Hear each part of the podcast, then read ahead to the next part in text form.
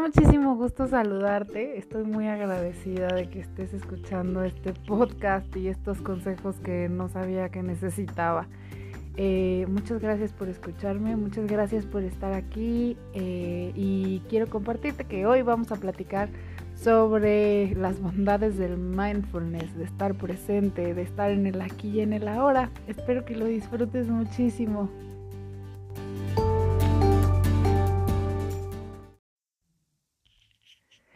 Platicarte que llevo más o menos dos o tres años desde que aprendí a meditar gracias a un hermoso ser de luz que me compartió cómo se hace. Ella es Isa.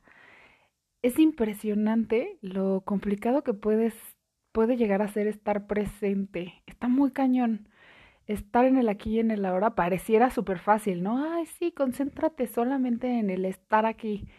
Pero la verdad es que es súper difícil y es inevitable pensar en el futuro y es complicadísimo dejar de pensar en el pasado. O sea, estar en el aquí y en el ahora resulta que tienes que dejar esas dos partes de la historia un poquito de lado para poder trabajar en exactamente y concentrarte exactamente en lo que estás haciendo en ese momento.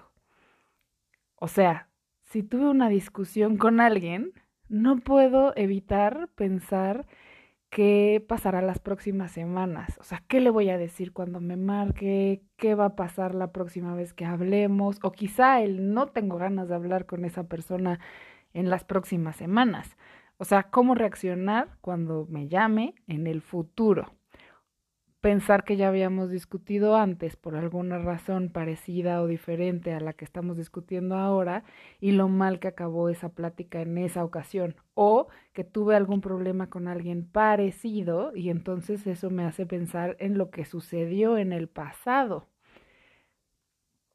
En estos días escuché un podcast donde explicaban que más o menos tenemos entre 60 mil y 100 mil pensamientos diarios y lo que más me impresionó no solo fue que pensamos tanto, porque en serio, pues la verdad es que nunca he llevado el conteo y no, no quiero hacerlo porque creo que sería muy estresante.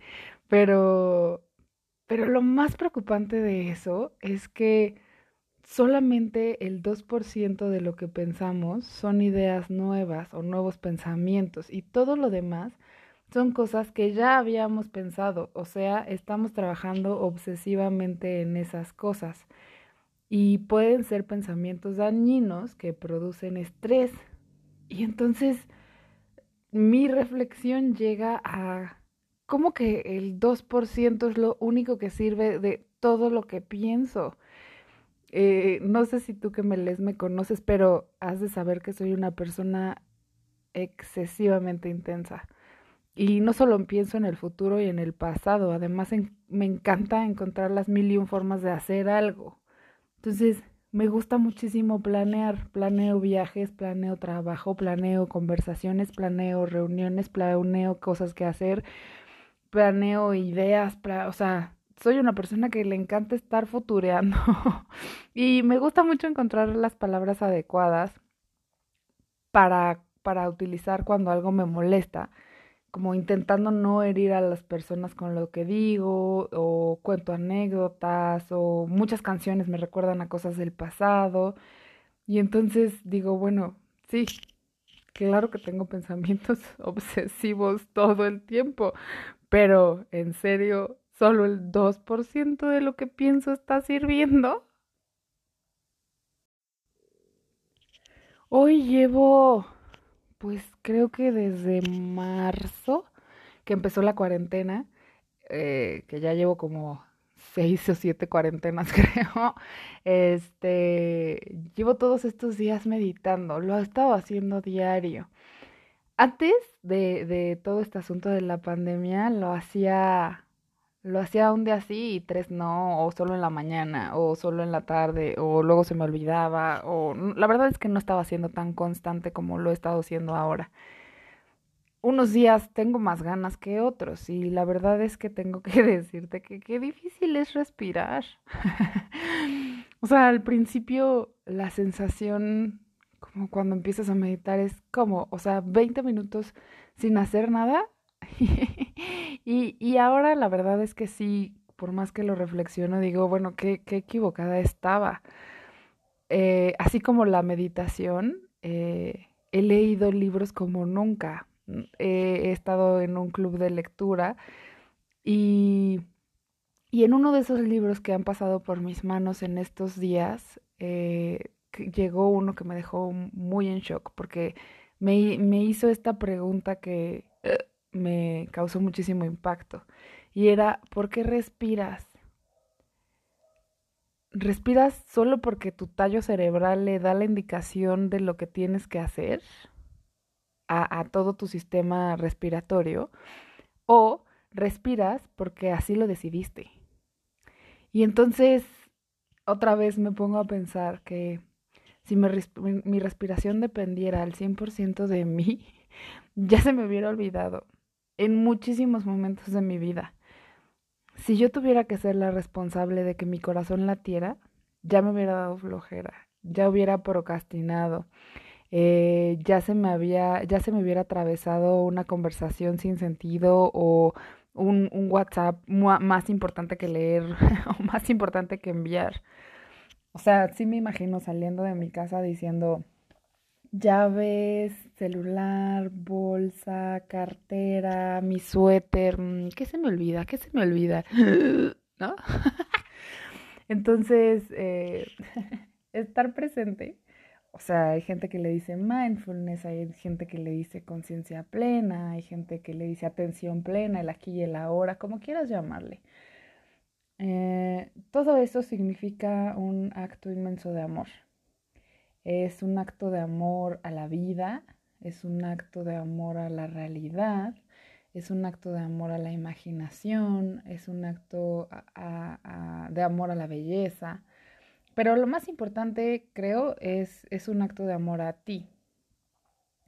Y a veces no estamos con tanta disposición a amarnos. A veces elegimos el camino fácil, el frívolo de vivir, el modo automático a veces no nos damos cuenta de o no estamos presentes porque estamos pensando en muchísimas cosas o tenemos muchísimas cosas en la mente en vez de ponerle atención a lo que el otro nos está diciendo.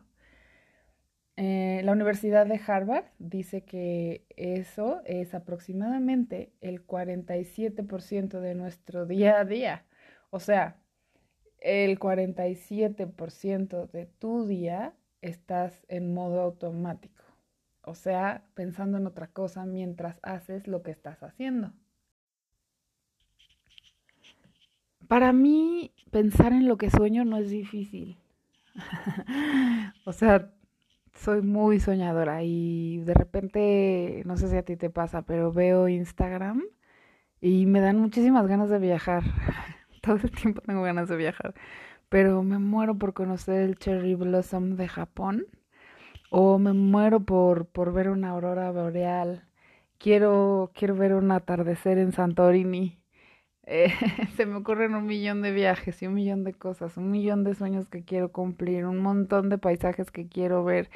Y, y me gusta porque también pasito a paso he ido logrando algunos viajes que, que me estaba planteando, ¿no? Como el año pasado tuve así el gran, gran eh, sueño de, ir a Uyuni, un salar que es el salar más grande del mundo que está en Bolivia y lo estuve viendo por muchos años, por muchos años estuve siguiendo páginas, Instagram, TripAdvisor, bloggers, todo lo, todas las personas que hablaban de Uyuni. Hasta que al fin el, el año pasado tuve la oportunidad de ir. Eh, ahora sí que como dice Kevin Johansen, ¿no? Qué lindo es soñar, soñar no cuesta nada, ¿no? Y, no te cuesta nada más que tiempo. Y estando en una pandemia global, pues sueño muchísimas cosas más, ¿no? Porque además implica muchas añoranzas.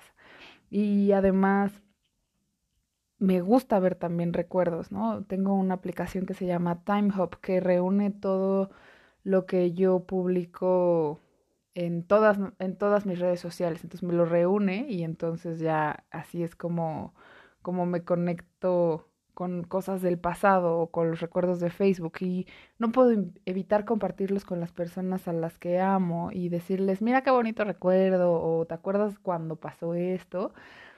Pero cuando se trata de estar en el aquí y en el ahora, no siempre es tan fácil como soñar o como añorar, ¿no? A veces creo que tengo que hacer grandes esfuerzos por estar presente, por, porque por eso ahora soy tan fan de bailar zumba o de leer, ¿no? O de meditar, que, que incluso, bueno, a veces, eh, por ejemplo, leyendo, me cacho muchas veces leyendo capítulos enteros que leí, que no entendí, por estar pensando en cualquier otra cosa. O sea, paso y paso páginas y, estoy pensando en cosas de mi trabajo, lo que tengo que hacer al rato, o mis proyectos, o el curso que quiero dar, o algo. Pero de repente me doy cuenta que pasaron páginas y páginas y páginas y yo leía sin poner atención absolutamente a nada.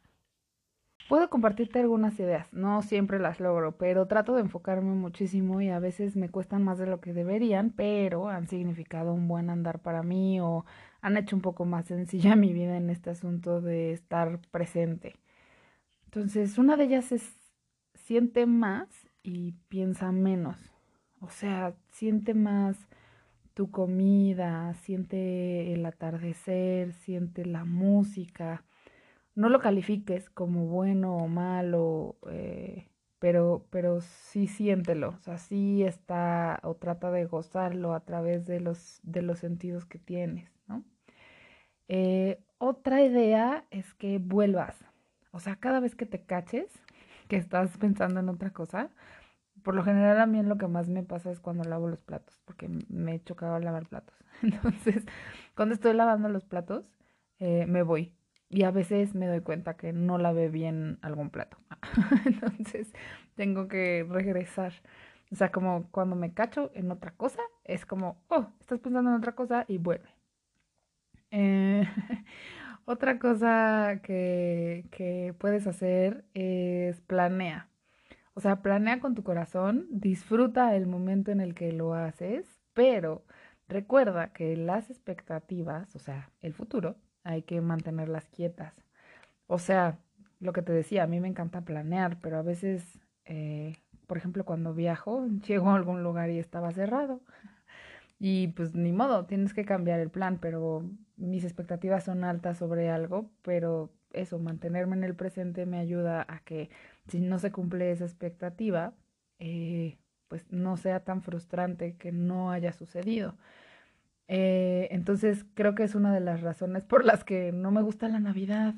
Es una fecha con unas expectativas súper altas. Entonces planeas y la comida tiene que ser deliciosa y los regalos y nos tenemos que amar. Y entonces todo tiene una expectativa muy alta y, y, y es como planear lo bien que la vamos a pasar ese día. Y pues por eso no me gusta la Navidad. Perdón. eh, otra cosa que ayuda es que conectes con tus emociones, la que sea, o sea, no las evites, no las niegues, cada emoción tiene una buena razón de ser y lo que sientes es, es una muestra clara de que eres un ser vivo. Entonces no intentes evadir la tristeza o el enojo, digo, tampoco intentes romperle algo en la cabeza a alguien, ¿no? Pero, pero no trates de cambiar esa emoción, solo siéntela y vívela como la estás viviendo y libérala de una manera asertiva y, y, date cuenta de que eso te hace un ser humano y, es, y ser un ser humano es muy bonito. Otra cosa bien difícil es buscar momentos para no hacer, para no hacer nada, ¿sabes? Para acostarte y ver el techo. Yo me acuerdo cuando era chica, mis abuelos tenían una casa en Cocoyoc y el techo era de ladrillos y me encantaba contar los ladrillos del techo. O sea, era como, como, no sé si era como una terapia personal o qué, pero disfrutaba mucho hacer eso y no me sentía mal por hacerlo, al contrario, ¿no? O sea, como que era un reto personal maravilloso. Eh, ahora, por ejemplo, si estoy acostada viendo el techo, me siento súper mal porque no estoy haciendo nada, no estoy siendo productiva, no estoy pensando, no estoy ideando, no estoy descansando, no, nada. O sea, porque podría estar acostada dormida, pero no, en vez de eso estoy viendo el techo y entonces yo solita me empiezo a juzgar súper rudo de que no estoy haciendo nada y me cuesta un montón de trabajo. Entonces busca momentos para no hacer, pero sin juzgarte. Otra es eh, no reprimir lo que piensas, eh, porque cuando reprimes lo que piensas te da dolor de cabeza o insomnio o depresión o cansancio. A veces tenemos pensamientos súper locos, ¿no? A veces pensamos en cosas bien gachas. Y digo, creo que eso es parte de la importancia de ir a terapia, ¿no? Como para canalizar toda esa información que llega, pero no significa necesariamente que vas a hacer lo que estás pensando hacer, ¿no? O sea, que por alguna razón hayas tenido una discusión con tu jefe y tengas ganas de aventarle un zapato en la cara, no significa que lo vayas a hacer, ni tampoco significa que seas una mala persona por pensarlo. Entonces creo que solamente es no reprimir lo que estás pensando para que no te dé dolor de cabeza y solo es acomodar las cosas en el lugar en donde tienen que ir, ¿no? Y por supuesto que no es funcional aventarle un zapato a tu jefe en la cara, eh, pero pero igual no, no ser tan, tan ruda o rudo contigo y pensar que eso solamente es un pensamiento y ya, y dejarlo ir y dejarlo pasar y, y, si tienes la oportunidad de trabajarlo en terapia y entender por qué estás pensando de esa manera, pues mejor, ¿no? Eh, otra cosa eh, que ya te había platicado es meditar. Eh, o sea, son unos minutos para ti. Y la verdad es que yo me he dado cuenta que el silencio es un muy buen consejero. Eh, tiene, tiene como esta gran bondad de como callar todas las voces que hay alrededor dando su opinión y diciendo qué hacer, cómo hacerlo, para qué hacerlo, incluida la tuya. Entonces es muy lindo como el, el le dicen callar a la cotorra, ¿no? Este, o callar a la loca de la casa, dicen que esto es tu cabeza pero, pero meditar te da esa, esa gran oportunidad, como escuchar a veces algunos consejos que vienen del mismo silencio. Y si tienes suerte, muchas veces son maravillosos mensajes de amor y es padrísimo. Eh, otra, otra idea que puedo compartir contigo es eso, que, que tu corazón lata y que tu respiración funcione, es que sea porque así lo decides. Mm, o sea, que sea porque tú quieres vivir tu vida. Y, y, que no sea porque la sabiduría de tu cuerpo hace que vivas. O sea, no des las cosas por sentado. Porque el día que no lo tenemos, el día que no podemos respirar por nosotros mismos, el día que nuestro corazón no late por sí mismo, es un reto de verdad importante y entonces aprovechar cada bocanada de aire que entra a tu boca o a tu nariz creo que es muy importante y que a veces la subestimamos.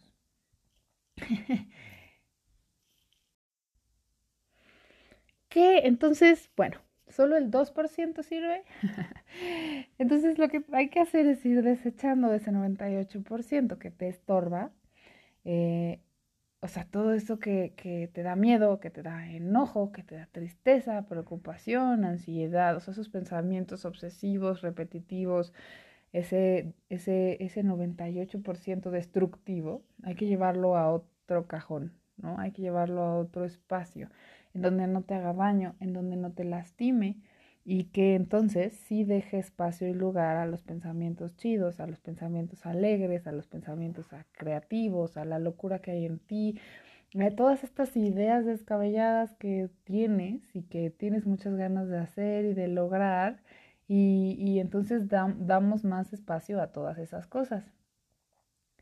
Eh, escuché a Tom Knowles, que es el maestro de mi maestra, que es Mahashiri de la meditación védica, y dijo algo súper esperanzador que me encantó y que atesoré muchísimo, que es que las atrocidades del mundo no van a parar.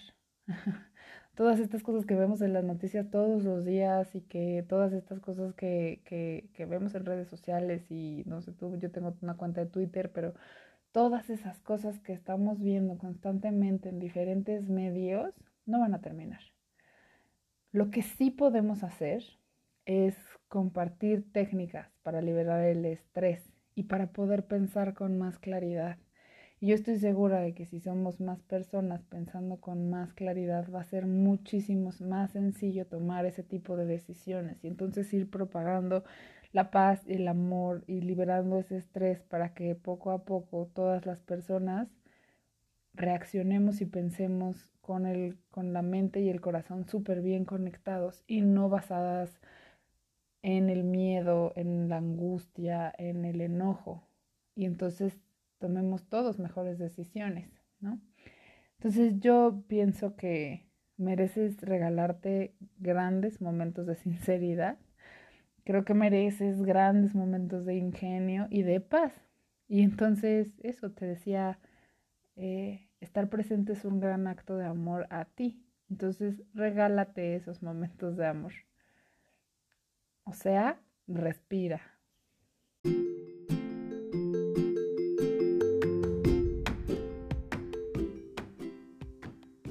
Muchísimas gracias por escucharme una vez más. Eh, quiero mandarte un fuerte abrazo y deseo que tú y las personas a las que amas se encuentren con mucha salud.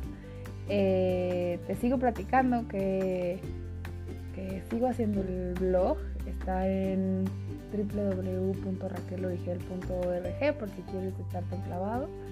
Eh, también estoy en redes sociales como Raquel Origel.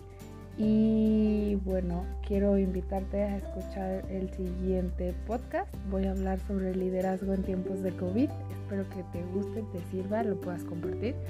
Eh, te mando un fuerte, fuerte abrazo y también te cuento que estoy haciendo un curso padrísimo que se llama Tenemos que hablar, que es para trabajar eh, comunicación libre de violencia con las personas que queremos y nos importa.